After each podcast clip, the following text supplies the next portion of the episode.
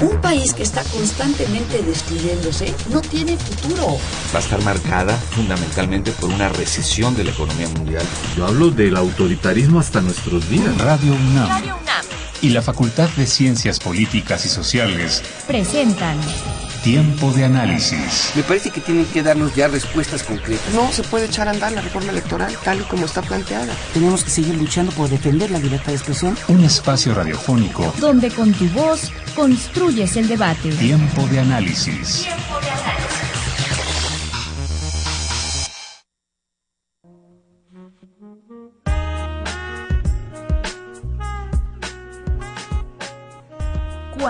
Cómo es la cultura política de los mexicanos? ¿Cómo la construimos? ¿En qué cimientos se basa para llamarse cultura política? ¿Qué significa y cuáles son sus pretensiones? La cultura política es el conjunto de creencias y valores compartidos referentes a la vida en sociedad y al rol de las actividades políticas en la conservación y la orientación de la cohesión social es el conjunto de actitudes fundamentales que permiten el ajuste mutuo de los comportamientos o la aceptación de actos de autoridad que tienden a imponer ese ajuste.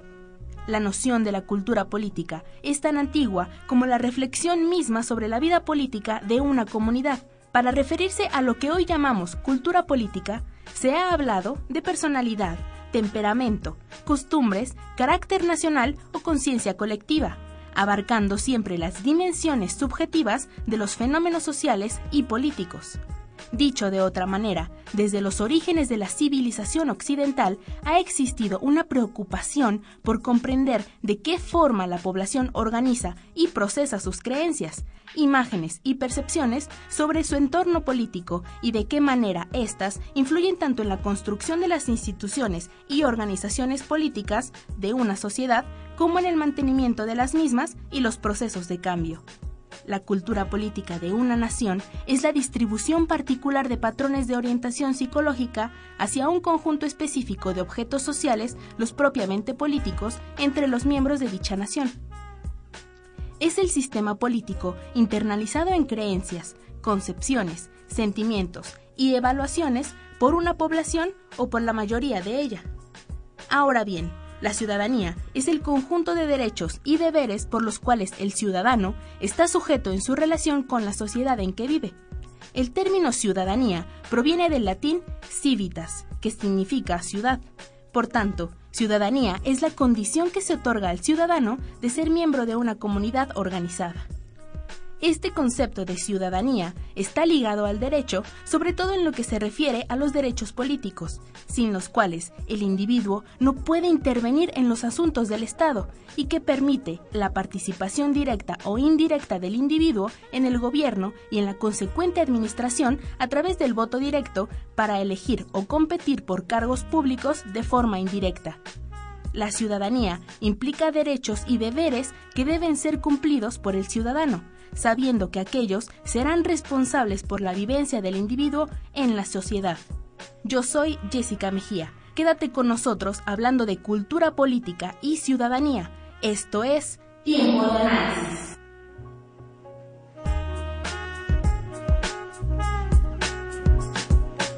Muy buenas noches. Les saluda Carlos Correa. Esto es Tiempo de Análisis programa radiofónico de la Facultad de Ciencias Políticas y Sociales, y estamos transmitiendo a través del 860 de AM y vía internet en www.radiounam.unam.mx.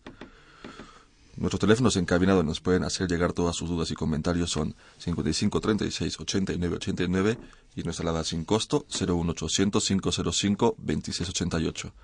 También nos pueden seguir en redes sociales. En Twitter nos encuentran arroba y en Facebook nos encuentran como Facultad de Ciencias Políticas y Sociales-UNAM. Les recuerdo que si les gustó alguno de, nuestros programas anteriores, los invitamos a que los escuchen en www.politicas.unam.mx o en www.radiounam.unam.mx. Bien, pues esta noche en tiempo de análisis hablaremos sobre ciudadanía y cultura política. Y en la mesa nos acompaña Santiago Hurtado Martín, él es licenciado en Ciencia Política y Administración Pública, maestría y doctorado en Ciencia Política, todo por la Facultad de Ciencias Políticas y Sociales, y sus líneas de investigación son Justicia Social y Filosofía Política. Muy buenas noches, Santiago. Buenas noches, gracias por la invitación. También nos acompaña Joel, Joel Flores Rentería. Él es licenciado en Ciencia Política y Administración Pública, maestría y doctorado en Ciencia Política también por la Facultad de Ciencias Políticas y Sociales. Pertenece al Sistema Nacional de Investigadores y su línea de investigación son teoría política, nacionalismo, ciudadanía y democracia, identidad y tolerancia. Muy buenas noches, Joel. Muy buenas noches, gracias por la invitación. Bien, pues para arrancar este programa, eh, me gustaría que nos comentaran o que nos explicaran y que nos aclararan también al público eh, qué se entiende por ciudadanía, el concepto de ciudadanía, cuáles son sus, sus principios que la constituyen. Eh, Santiago. Yo creo que primero empezaría este, por separar la pregunta en estas dos partes y para complementar un poco la introducción que hicieron al inicio del programa sobre el origen mismo, yo me referiría a la forma en que el propio IFE, ahora INE, define a, a la categoría de ciudadano o ciudadanía y que tiene un antecedente histórico bastante claro. En el caso particular del IFE, palabras más, palabras menos, ciudadano es aquel que participa en la deliberación de los asuntos del Estado y en la administración y distribución de la justicia. Podría precisar que esta conceptualización es más antigua de la que se cree. Sí, pero es la forma genérica de definir a un ciudadano. Genérica. No quiere decir que no haya conceptualizaciones específicas de qué es ser ciudadano de acuerdo a la forma de gobierno en la que se vive. Dejaría por el momento una pregunta. Si hoy día se dice en la mayoría de los países que constituyen este planeta, se dice que la forma de gobierno que rige en estos es la democracia, si casi todos tenemos la misma forma de gobierno, ¿por qué entonces no somos ciudadanos en cualquier parte del mundo? Muy interesante. Joel. Bueno, yo quiero agregar una, una, cuestión. Es más antigua la palabra de ciudadano, se remonta a los griegos, que es polités, eh, político. El político es un ciudadano. Eh, esencialmente. Y lo más importante es que la politeia, que lo traducen como república, es la vida ciudadana. Entonces, el término de, de, ciudadano remite a una forma de vida que se estructura a partir de ciertos valores. Y el valor fundamental de la ciudadanía es la autonomía o la libertad. Es decir, un conjunto de animales políticos de, ciudadanos, para retomar la, visión eh, griega, que se relacionan entre sí a partir de determinados valores. El principal es la autonomía, es la libertad, y a partir de esa libertad la igualdad ante la ley. Pero primero son libres y luego iguales ante la ley. Obviamente, el primer atributo de la ciudadanía es la participación en la vida ciudadana, es decir, en la politeia. O sea, porque no hay propiamente dicho una separación que se va a dar eh, eh, después entre el Estado y la sociedad, entre el Estado y la vida ciudadana, ¿no? Porque ya entonces aquí el ciudadano o los ciudadanos comienzan a ser vistos como un objeto al cual se le puede manipular desde el Estado y los políticos a diferenciarse de los ciudadanos, cuando en realidad eh, la vida política tendría que ser la vida ciudadana y no tanto dejarlos fuera. Eh, como mencionabas, en, la antigüedad, pues ser ciudadano era tener participación directa en la política. En la vida política. solo, solo el, esclavo era el que no tenía, no podía ejercerse como tal, que le llamaban idiota, era un poco como el concepto del esclavo que no tenía estos, estos este, atributos o estos derechos. Eh, en ese sentido, entonces, ciudadano y, y cultura, bueno, ¿Cómo entenderíamos entonces la cultura política y cómo lo relacionamos con el concepto de ciudadano? Solo que yo, yo haría tal vez una precisión más con el idiota. Adelante. Es decir, eh, eh, como dice Joel, la participación era de la ciudadanía en su conjunto por los asuntos públicos. Aquel que solo estaba interesado en su cuestión privada, en el interés privado, era un en la idiota. esfera de lo privado, en su vida ¿no? privada. Entonces, eh, es curioso que el, eh, hoy día se diga o se crea o se haga que hacer creer que a partir de aquellos que se rigen por el interés privado, iniciativa privada, llámese corporativos, llámese grandes empresas, etcétera, interés privado que priva a los demás, excluye, por tanto, es antidemocrático, no es democrático, bueno, Está con la de- excepción de la propia, esfera pública. con la excepción propia de las revoluciones burguesas que más adelante entonces veremos el vuelco, ¿no? Que se establece de esta aproximación a los ciudadanos y a su participación. Resulta que los idiotas se trasladan a un a un lugar de se apoderan de lo público y hacen de esto un negocio. Pero bueno, lo veremos un poco más adelante. Muy interesante, sí. Sí, bueno, y la cultura política tiene que ver con la vida ciudadana. Obviamente esta va a transformarse de distintas maneras dependiendo de la forma de gobierno. Me voy a referir nada más a la democracia, que eh, es una vida interpersonal, una relación interpersonal mediada por una pasión que es colectiva. Desde la antigüedad, pasando por eh, luego por Tocqueville, por eh, Montesquieu, van a ubicar como el principio de la democracia el anhelo de igualdad. Y cómo ese anhelo, esa pasión por la igualdad es la que va transformando las relaciones interpersonales, cómo de ahí se van construyendo toda una serie de, leyes eh, que buscan lograr una mayor igualdad en las sociedades. Ahora, es muy importante, no es la igualdad en sí misma, sino el anhelo de igualdad. En la medida que se detiene porque se ha establecido la igualdad, entonces la democracia comienza a destruirse, comienza a corromperse, dando lugar a una forma de despotismo. En este sentido es que la vida ciudadana, la vida política en una democracia tiene que estar eh, como principio que vincula a los diferentes ciudadanos ese anhelo de igualdad.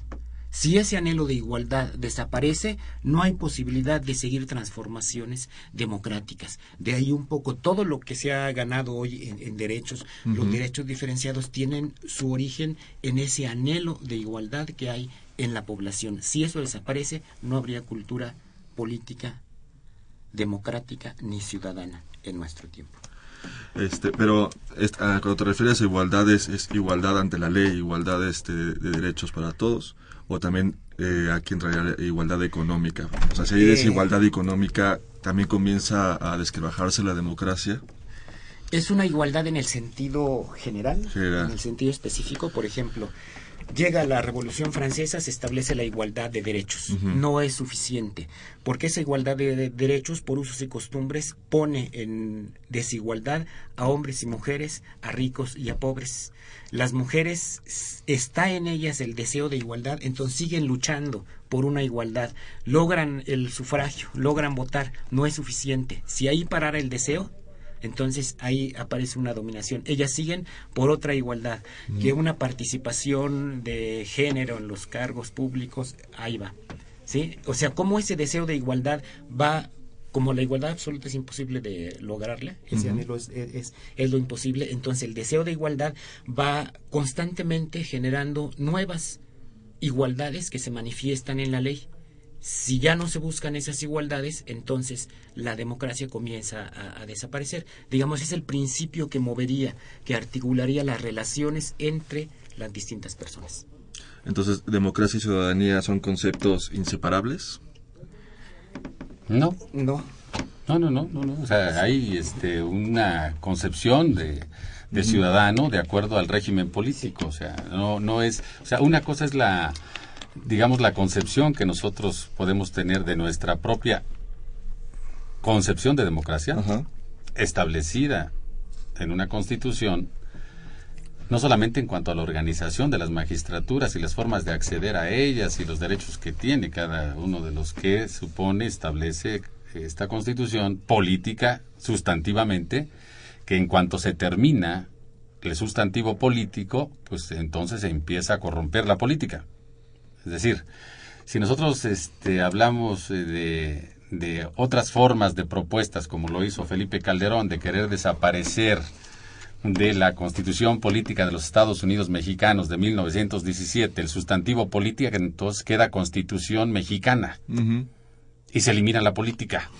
El sustantivo desaparece. Entonces desaparece el propio Estado como ente político, como, representante del interés público, el interés general. Entonces es más fácil hacer una serie de transformaciones de todo tipo.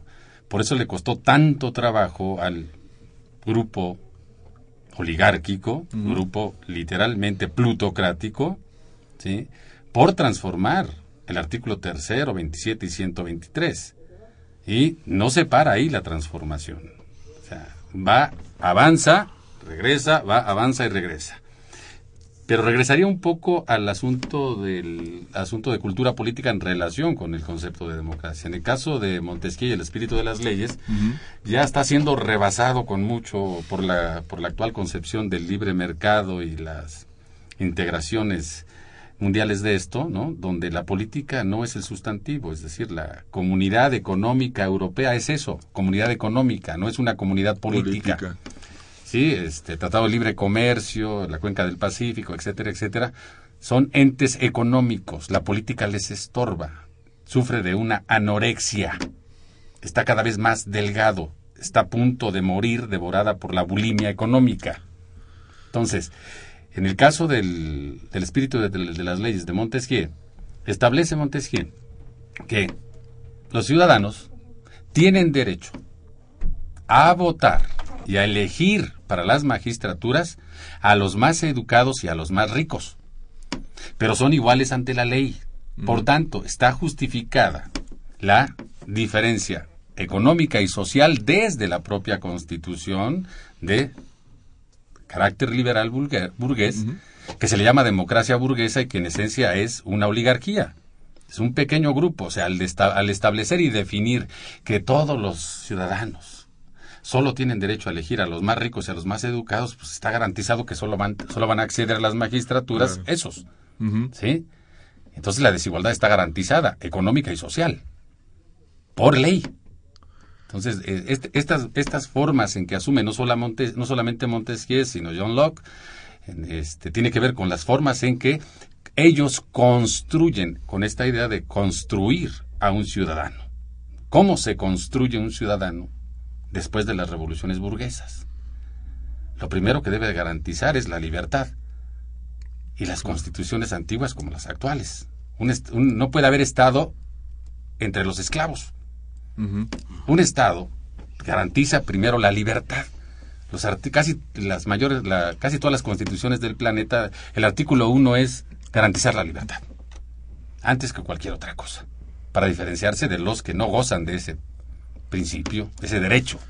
Ganado, conquistado, como tal. Conquistado es histórico, es de lucha política, cultural, claro. ¿no?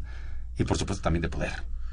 ¿No? Pero ahí vamos a hacer una diferenciación entre lo que antes era la autoridad y lo que ahora se dice que es autoridad, que es una distancia enorme. Ahora, ahora por excepción se les dice autoridades a jefes, a gente impuesta, este, sin mérito alguno, sin trascendencia alguno, ni honorabilidad, ni mucho menos otra cosa. Entonces, en el caso de John Locke, se establecen cuatro principios básicos para constituir un ciudadano. Primero, debe ser libre, para diferenciarse del esclavo. Segundo, debe tener propiedad ¿sí? Y no ser un pobre. Todo aquel que está desprovisto de propiedad no puede. Entonces tenemos la libertad, tenemos la propiedad y tenemos, por supuesto, los propietarios todos tienen que ser iguales. Y solamente los propietarios son los que pueden acceder a esas magistraturas. Los demás tienen derecho a elegir eso. Entonces está libertad, igualdad, propiedad. Pero ¿cómo reproducir esta serie de principios para que los ciudadanos lo acepten como tal? Pues es a través de la educación. Y el Estado, entonces, es un ente que garantiza, no solamente en este momento, sino desde tiempos inmemoriales, que es una salvaguardia constitucional. Ningún Estado educa a sus ciudadanos en contra del principio original que le dio vida. Si es democrático este Estado, entonces tiene que educar a sus ciudadanos A de acuerdo de a los principios políticos que establece esa Constitución. Claro. ¿Cómo se destruye? Ahorita hablaremos entonces, ¿no? De- la- de-. Pues, eh, ¿por qué no hablar de una vez de la construcción o de construcción de lo que mencionábamos fuera del aire de- del concepto de ciudadanía? Bueno, de hecho, aquí Santiago comienza a hablar de la construcción de una de un modelo, una forma de ciudadanía y en este caso es oligárquica. Si ese si esas reglas ahí terminaran, que fue la ciudadanía del siglo XIX, ¿no? El ciudadano varón y propietario. ¿no? Y a- así va a aparecer. Ahí se está construyendo parte de la igualdad, pero esa igualdad se estaciona en el marco jurídico. Una vez que se ha estacionado esa igualdad, entonces ya no es democracia, ahí comienza a aparecer. O sea, si, si el anhelo de, el deseo de igualdad desaparece en la población, ahí inicia la parte oligárquica.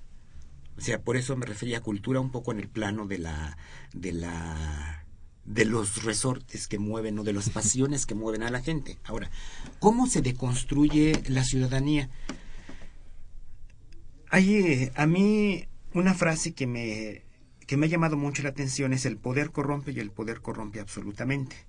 Y ver al poder eh, primero como algo que puede poseer a alguien. Y en realidad esta concepción es medieval. O sea, como eh, Dios, el derecho divino de los reyes, Dios le transfiere el poder al rey, no sabemos qué sea, pero le pertenece al rey. ¿sí? El rey está en posesión de- del poder. Del poder. Ya no es una relación eh, política o una relación de dominación interpersonal, donde esa relación de dominio se manifiesta en la forma en que se relacionan las distintas eh, eh, personas.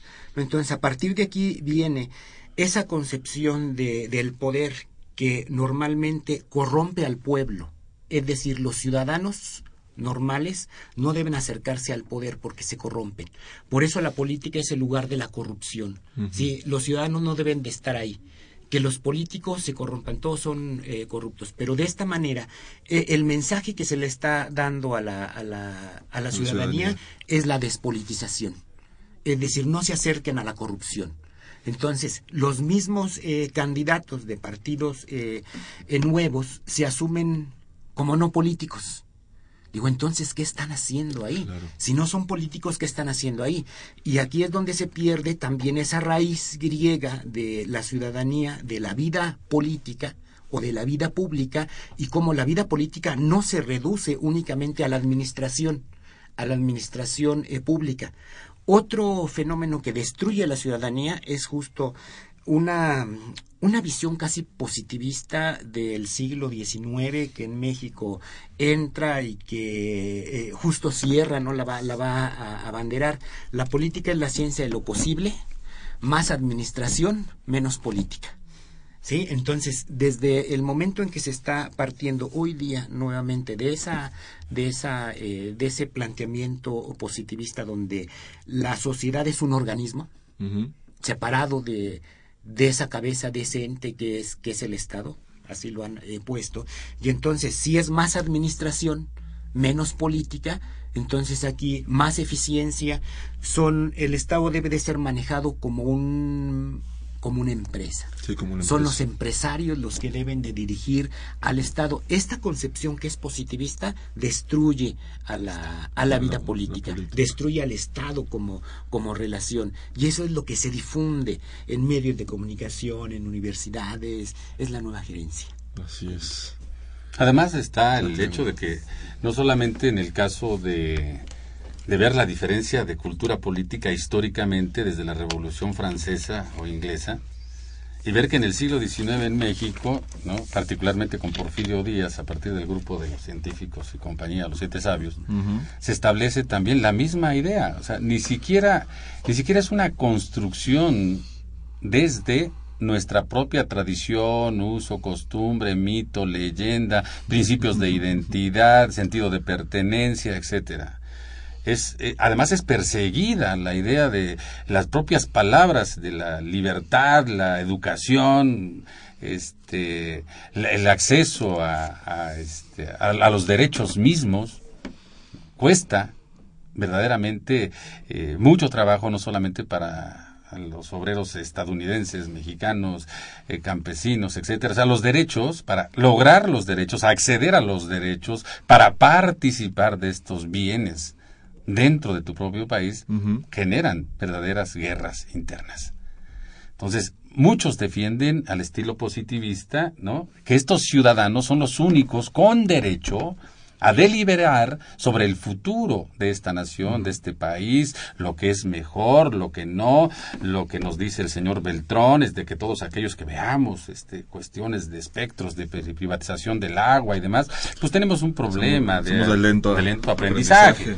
Entonces, toda esta, toda esta idea este, tan, tan positivista, pero también tan atrasada, de regresar al pasado de manera impresionante, no solamente en sus spots, de que regresan a la idea de creer que ellos construyeron este, el Politécnico, la UNAM y todo este rollo. Bueno, eh, la diferencia es, es terrible y es bestial entre la concepción de, de lo que hace Lázaro Cárdenas a lo que hacen los priistas. O sea, es, es verdaderamente es un universo de distancia.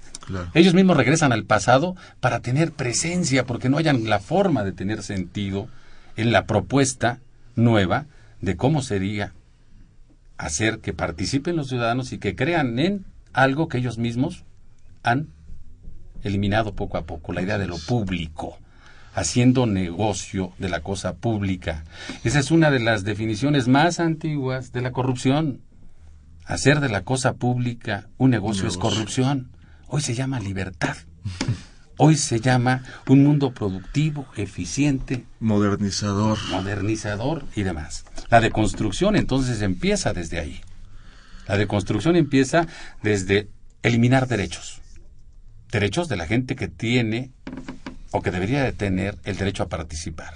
Si yo quito el derecho al acceso a la educación media o superior, si aparte de estos egresados de universidades públicas y privadas no tienen acceso al empleo, que es otro derecho, entonces elimino un elemento básico de, del que se supone el Estado tendría que educar a sus ciudadanos a favor del mismo principio que le da vida. Entonces hay tal, hay tal ambigüedad espantosa que cómo quieres construir ciudadanos si los propios niños no acceden a una educación de la mínima calidad en el sentido público, histórico, de conocimiento de sus tradiciones, usos, costumbres, de quién es el Tlatuani, qué formas de organización política, cuántos ciclos políticos hemos tenido, etcétera, etcétera. Celebrar las fechas patrias y no hacer, fines de semana, comerciales. Y abstraer el, el, día de celebración. Tenemos esos dos elementos, ¿no? Educación, empleo.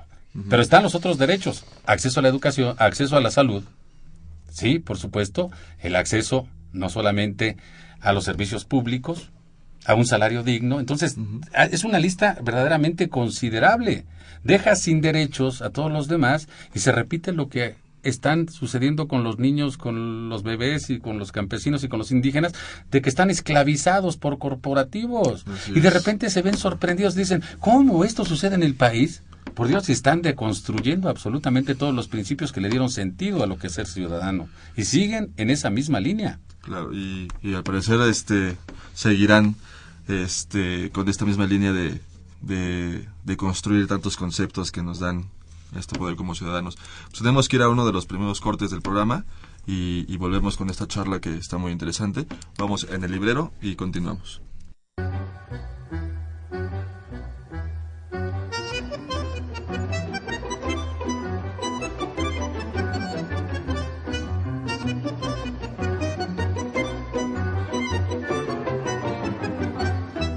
En el librero.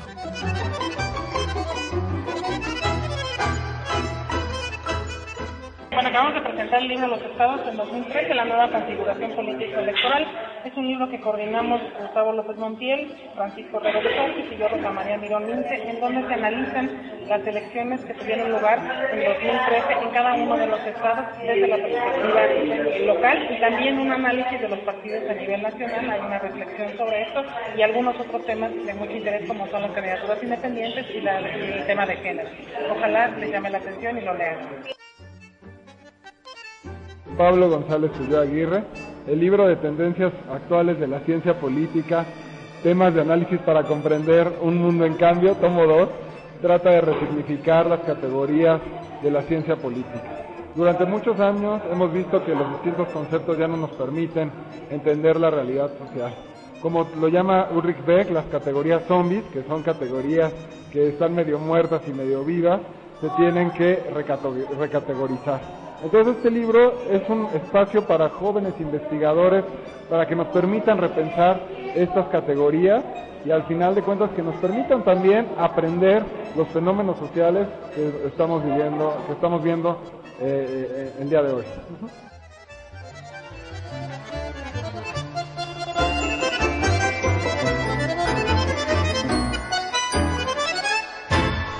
Estamos de vuelta ya en tiempo de análisis. Les recuerdo que nos pueden hacer llegar todas sus dudas y comentarios al 55 36 89 89 o al 01800 505 26 88. También nos pueden seguir eh, toda la semana en Twitter en arroba tiempo análisis o por Facebook en Facultad de Ciencias Políticas y Sociales guion UNAM. Bien, pues continuamos con esta charla sobre la ciudadanía y cultura política. Y pues, este, Joel, continuando con esto de la deconstrucción de los conceptos y el concepto de ciudadanía, y este, comentabas fuera del aire que eh, eh, estamos siendo educados, eh, nuestra educación está fundada en la obediencia. Sí, en efecto, ese es uno de los de la parte de la cultura política que más obstruye a la ciudadanía, porque un niño, un niño bien educado es un niño obediente, no se le enseña a, a pensar.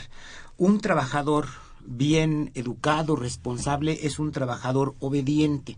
Es decir, desde el momento en que se pone la obediencia como la mayor virtud en la, en la educación, y es en la educación este, impartida muchas veces desde los ámbitos eh, gubernamentales, la en la educación religiosa, la educación que se da en, en la casa, ¿no? O sea, cómo hay toda una serie de lastres ¿no? que van eh, interviniendo en la educación, pero que además se van apuntalando, se van fortaleciendo. Entonces, en la medida que la educación, que la obediencia es la mayor virtud en la vida ciudadana, se está deconstruyendo la ciudadanía. No se le enseña al niño, que sería lo ideal, a pensar. Eh, y, pensar me viene a la mente una frase de Heráclito que el pensamiento es lo común, que el pensamiento es lo que nos vincula, es decir, el pensamiento es una forma de diálogo que interactuamos, entonces solo a partir de ese pensamiento de lo común, de la interacción de los niños con sus padres, de los niños con los maestros, de los ciudadanos entre los ciudadanos, a partir de ese pensamiento es lo que fortalecería realmente la participación es ciudadana. Es decir, la libertad elevada al pensamiento, pero esa libertad que no es individual. Que al ratito vuelvo a esto. Ahí, ahí en ese sentido, precisamente, ahí viene muchas de las veces que se repite la famosa frase, frase del sentido común. Exactamente. Resulta que el sentido común, eh, este, muchos no lo comparten. Aún teniendo la capacidad racional de llevar a cabo esa acción, muchos ni siquiera lo ejercen. Lo perciben, pero no lo ejercen. Entonces, la, cuando eh, se vuelven obedientes, obediencia en el sentido servil, ni siquiera en el sentido latino de avoidire, de saber escuchar, ¿no? Para saber deliberar y entonces tomar una decisión y entonces liberarse de las cosas. No, es simplemente es una situación obtusa, sumisa de no tener la capacidad, ser despojado del sentido común, del pensar, del deliberar por sí mismo. Entonces, bajo esta situación, no solamente la libertad de pensamiento supone uno de los principios básicos de las revoluciones burguesas, cosa que no lo es.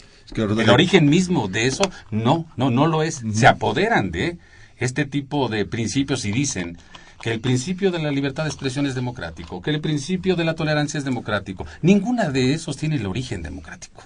Ninguno de ellos. ¿Sí? Y basta revisar la historia. La tolerancia tiene un referente prácticamente más de carácter religioso en las abadías más antiguas, donde la situación paternalista o del gran jefe o del padre o del cura, además, veía a los demás hacia abajo, teniendo tolerancia con los pequeños, con los, los que ahora dicen, ¿no? No nos traten a los ciudadanos como si fuéramos pequeñitos. Hay que tener tolerancia con ellos.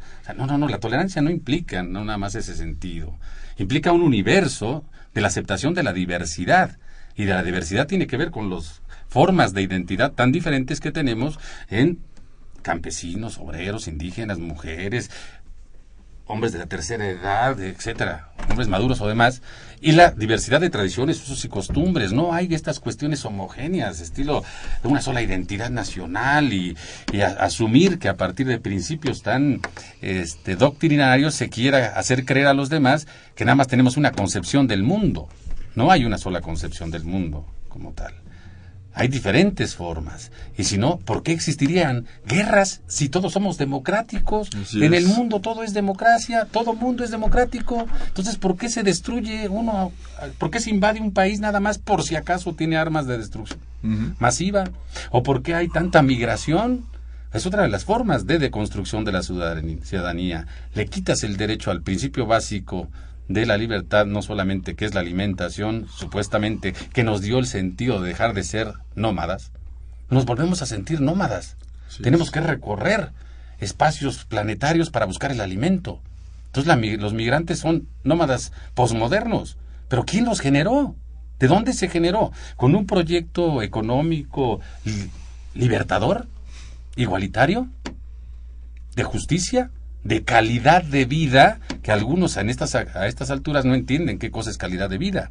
Entonces, o no se lee la constitución de este país, política, que tenemos que defender el sustantivo política a como dé lugar y impedir que se siga corrompiendo en la misma esencia del Estado, que no es tampoco nuevo, otro de los elementos que degradan, pues es la corrupción. Así es. Sea, ¿cómo, si, si la, ¿cómo puede ser que alguien que dirige un país diga que la corrupción es de carácter cultural? Es asumir que el Estado no asume ni siquiera su responsabilidad de construcción de ciudadanos, sino que se asume que es un asunto privado, o histórico, o la verdad histórica.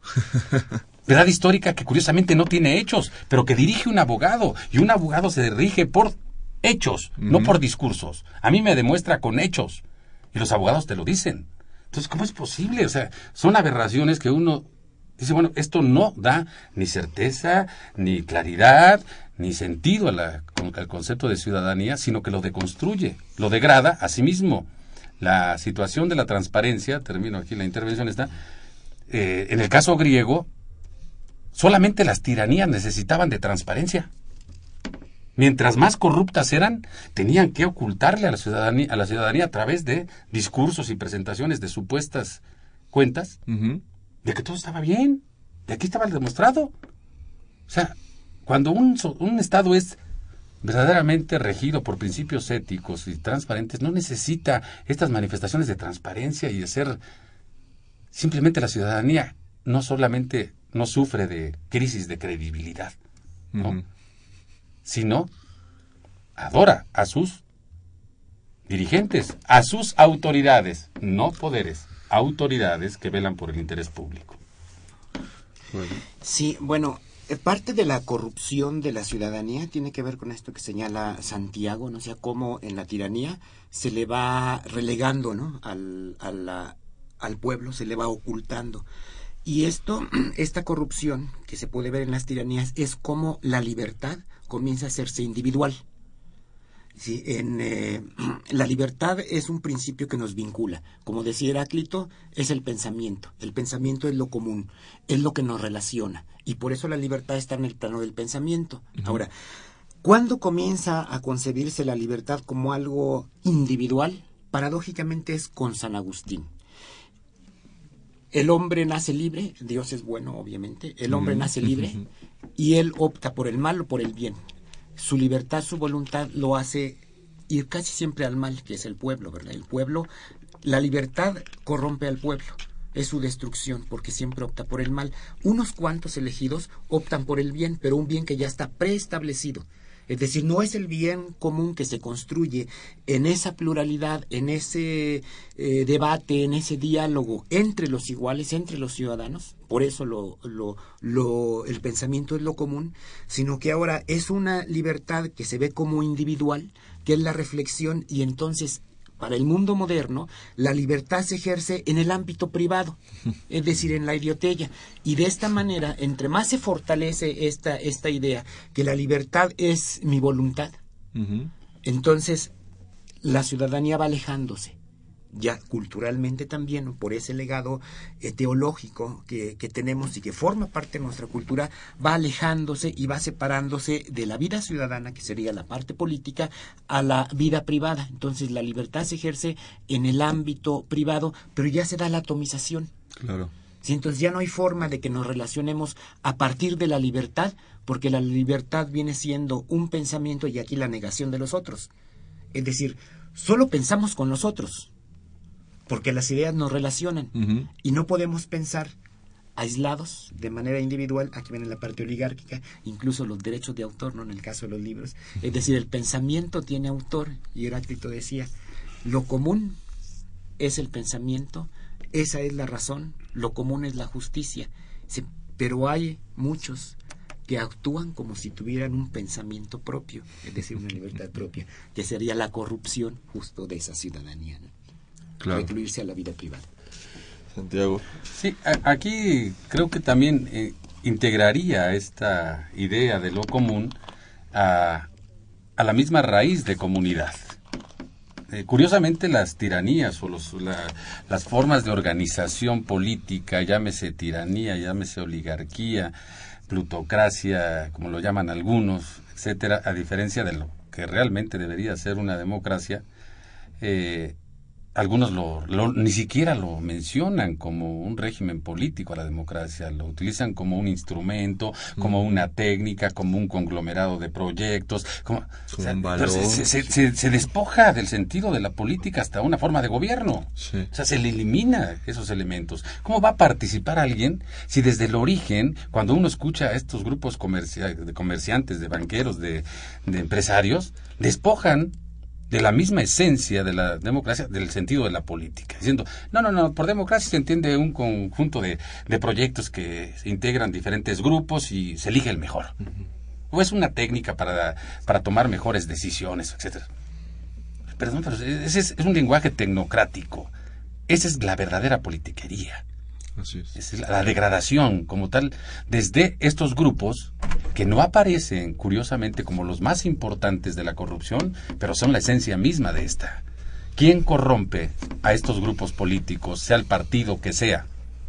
¿Quién les otorga los dineros? ¿Por qué estos partidos se manejan como empresas y literalmente hablan como empresas en sus deliberaciones o propuestas supuestamente de carácter político?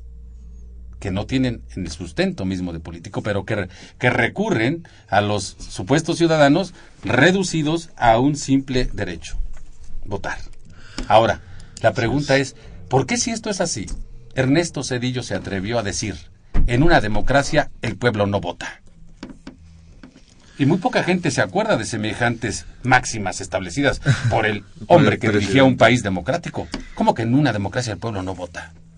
Pues es Weber. Weber establecía con toda claridad, una vez que el pueblo vota, a callar y obedecer. Y se sigue enalteciendo como uno de los pensadores más democráticos. No, pues hay que leerlo con detalle. Hasta el último punto y coma. Pues aquí vamos a ir a nuestro último corte del programa y volvemos para el cierre del programa. Vamos a en el librero y volvemos. En el librero.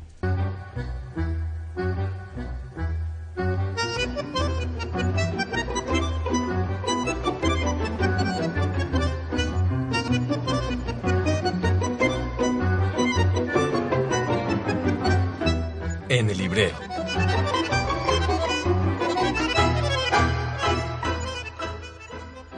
Hoy se presenta un libro mío, soy Angélica Cuellar, que el libro es La Suprema Corte de Justicia de la Nación, sus ministros, la política y el agravio social, que es el análisis de dos casos en los cuales la Suprema Corte de Justicia ejerció la facultad de investigación en violaciones graves a los derechos humanos.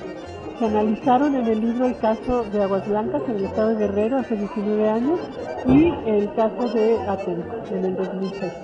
Esto es, es dentro de dentro de los trabajos que ha venido desarrollando, los proyectos de investigación que he coordinado hace 18 años sobre sociología jurídica en la Facultad de Ciencias Políticas.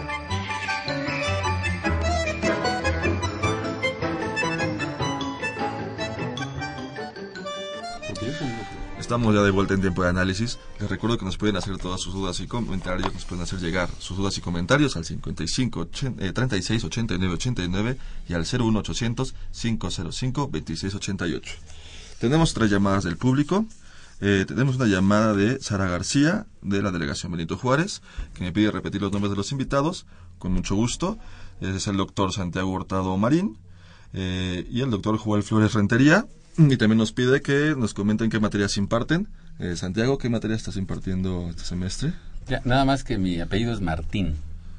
Santiago Hurtado Martín. Leí Marín, una disculpa, sí. Y acá lo tengo correcto, pero leí acá que me faltó ese Regularmente las materias que este, estamos impartiendo en la facultad es, en este caso, política social, cultura política o grupos de poder y negociación política. Joel, también. Filosofía política 2, filosofía política contemporánea y en este semestre pensamiento político mexicano. Bien, ahí están las asignaturas que han estado impartiendo y que imparten en la Facultad de Ciencias Políticas y Sociales. También tenemos una llamada de Manuel Rosales de la delegación Tlalpan, eh, que nos menciona que es, es ex catedrático de la UNAM. Eh, nos comenta que en Inglaterra se estableció el método Summerhill, que enseñaba a no aprender de memoria, sino a razonar. Eso en México sería un sueño. ¿Qué, qué comentarios eh, merecen? Sí sería como un sueño porque sería pensar que en, en, México como un país de lectores. O sea, una diferencia que va a ser muy importante eh, en Inglaterra, en, en Holanda, es la lectura. O sea, como en México, por la tradición eh, católica, la tradición novohispana, se, el, el, la forma de enseñar es hablada, es oral. No se fomenta que lean. ¿sí? En México, si se leyera, el, el leer implica ya entrar en un conflicto, eh, una, un cuestionamiento interno. Eh, pensar que, que podemos construir nuestra propia verdad o nuestras propias creencias, uh -huh. mientras que una educación oral, siempre el que tiene la razón es el que el tiene el está- monopolio tiene la de, la, voz. de la palabra. Sí. Esa es una diferencia muy importante. En México mucho ayudaría. Muchísimo. En el caso del, del que tiene el monopolio de la voz, pues estamos hablando del amo. Así ¿no? es. Entonces, y el discurso amo, el discurso amo actual en el mundo se llama democracia. Y volvemos Aquel a- que no diga que es democrático lo van a quemar en leña verde. Y volvemos a la educación basada en obediencia. La obediencia implica un amo. Exactamente. Necesariamente. Por supuesto. Y criticar eh, está fuera de... No estás bien educado porque estás Pensar, criticando. razonar implica pues, libertad, capacidad de deliberar. Ujú. Capacidad Sin- de escuchar. Sin para que te corran del trabajo. Así es. Porque simplemente este, presentas elementos, hechos que demuestran que esto está sucediendo, ¿sí? Como le sucedió a Carmen Aristegui. o sea, Ella no, obe- no está obedeciendo. No, no, no, no. O sea, hay un conflicto de intereses. Ujú. ¿Qué tiene- cosa es tiene que eso? ver con que lo definen, que, lo definan con- ellos mismos. O sea, el propio empresario que tomó esa decisión, que defina qué es eso de, conflicto de Es intereses. que tiene que ver con contratos entre privados. dice. Entonces el problema es, si tienes, tienes un micrófono, es una responsabilidad pública. Así es. ¿Qué, asunto privado? Ni qué nada. En el caso del propio senador, el senador panista público. Corral, que establece que el 98% de los medios de comunicación en este país son de grupos de ricos, entonces está claro que la opinión pública en México es un asunto privado, no es un asunto público, es un negocio. Así es. Y entonces ellos se apoderan de la voz. ¿Sí? Entonces, ¿cómo vas a pensar si tienes el control en radio, en televisión? Vázquez Raña tiene 70 medios, 70 periódicos en sus manos, y aparte una concesión de televisión. O sea, es el discurso amo. ¿Cómo poder hacer que el otro pueda pensar por sí mismo a riesgo de ser aplastado? Así es. Simplemente por tener libertad de pensamiento. Y se les olvida que la radio y la televisión pues, se maneja a través del espectro, que es un bien, un bien público. También tenemos una última llamada que fue de la señora Servín, de la colonia San Rafael, que nos dice que qué programazo. Y eso pues, es para ustedes los invitados que están haciendo este programa. Bien, pues continuamos. Eh, nos quedan escasos cinco minutos. Eh, nos podrían dar, este, bueno, eh, unas conclusiones y, y, este y algo más que nos quieran decir. Joel. Conclusiones así muy rápidas. Es necesario que reivindiquemos la vida política como la vida ciudadana y que tengamos muy claro que los que están haciendo negocios públicos, ahora se le llama negocio público al cargo público, ¿no? El negocio público ya es un, ya es la corrupción de la, de la vida ciudadana, que si no reivindicamos esa, esa, esa vida ciudadana, si no reivindicamos la libertad, no como un evento privado casi íntimo. Una, una reflexión eh, voluntaria, sino como ese valor que nos vincula, que nos relaciona, eh, como esa libertad es lo que nos puede eh, llevar a rescatar la vida ciudadana como un valor, vernos como un ente pensante y en consecuencia libre, que puede cuestionar, que puede abrir la boca y decir con razón. Muchas gracias. Yo, yo, eh, yo incluiría otro elemento muy importante que se me estaba olvidando en el, cas- en el caso de la deconstrucción del concepto de ciudadanía que tiene que ver con la pobreza. Y la pobreza realmente es una forma de degradación en general, no solamente del ciudadano, sino de la vida política en general. No solamente te despoja de lo elemental en la calidad de vida, sino de la propiedad, de la educación, de la alimentación, de, mu- de muchos elementos básicos para poder pensar, para dedicarte a las cosas virtuosas, a la participación de lo público, antes de preocuparte por si comes o no comes mañana. La pobreza es un elemento realmente detonante y explosiva en el caso de los próximos años. Y si se privatiza el agua, va a ser verdaderamente terrible. Y lo- el otro elemento que me gustaría señalarlo para ser congruente con lo que he dicho hasta el momento, es que Julieta Campos había escrito en algún momento su libro sobre qué hacemos con los pobres. Y yo vuelvo a repetirlo ahora en estos micrófonos. Eh, en honor a ella misma, no este, en otro sentido, y haciéndole honor a ella misma es en el sentido crítico, no adulador. Eh, para mí no es así la cosa. Para mí la pregunta real es ¿qué hacemos con los ricos? El principio que forja la desigualdad es la gran acumulación de capital. El problema no es la distribución de la riqueza, sino cómo se acumula la riqueza y quién la acumula. Y asume que desde ese lugar se puede hacer al estilo, como dice Slim, llegue quien llegue al poder, yo seguiré haciendo los negocios que yo quiera. Entonces el discurso, vamos, está claro. ¿Sí? Y se, se, se- se presenta hoy como a la política o a los políticos como los más corruptos y demás asuntos. Pero detrás de ellos está todo, todo el arsenal, el arsenal, como diría Roosevelt, no en el sentido de la Segunda Guerra Mundial, el arsenal de la democracia. ¿Sí? Todo, detrás de ellos está el arsenal económico, que es corruptor. El dinero es corruptor. Si el poder corrompe y el poder absoluto corrompe en absoluto, pues el poder económico en absoluto, los súper ricos también corrompen en absoluto. Bien, pues muchísimas gracias a nuestros invitados, muchísimas gracias al doctor Santiago Hurtado Martín y muchísimas gracias al doctor Joel Flores Rentería por habernos acompañado esta noche. Eh, y también muchas gracias a ustedes por habernos escuchado.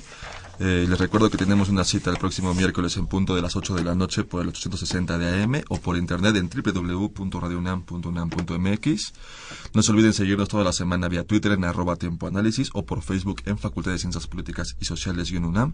Y también les invito nuevamente a escuchar eh, programas pasados que les hayan agradado en www.políticas.unam.mx o en www.radiounam.unam.mx. Este programa es producido por la Coordinación de Extensión Universitaria de la Facultad de Ciencias Políticas y Sociales a cargo de Roberto Ceguera. Coordinación de producción Claudia Loredo. En la producción Guillermo Pineda. En redes sociales Elías Lozada y Jimena Lezama. Estuvo en la cabina de operación Humberto Sánchez Castrejón. En la continuidad Gustavo López. Y se despide de ustedes Carlos Corras Cajadillo. Muy buenas noches. Esto fue Tiempo de Análisis. Una coproducción de Radio UNAM Y la Coordinación de Extensión Universitaria de la Facultad de Ciencias Políticas y Sociales.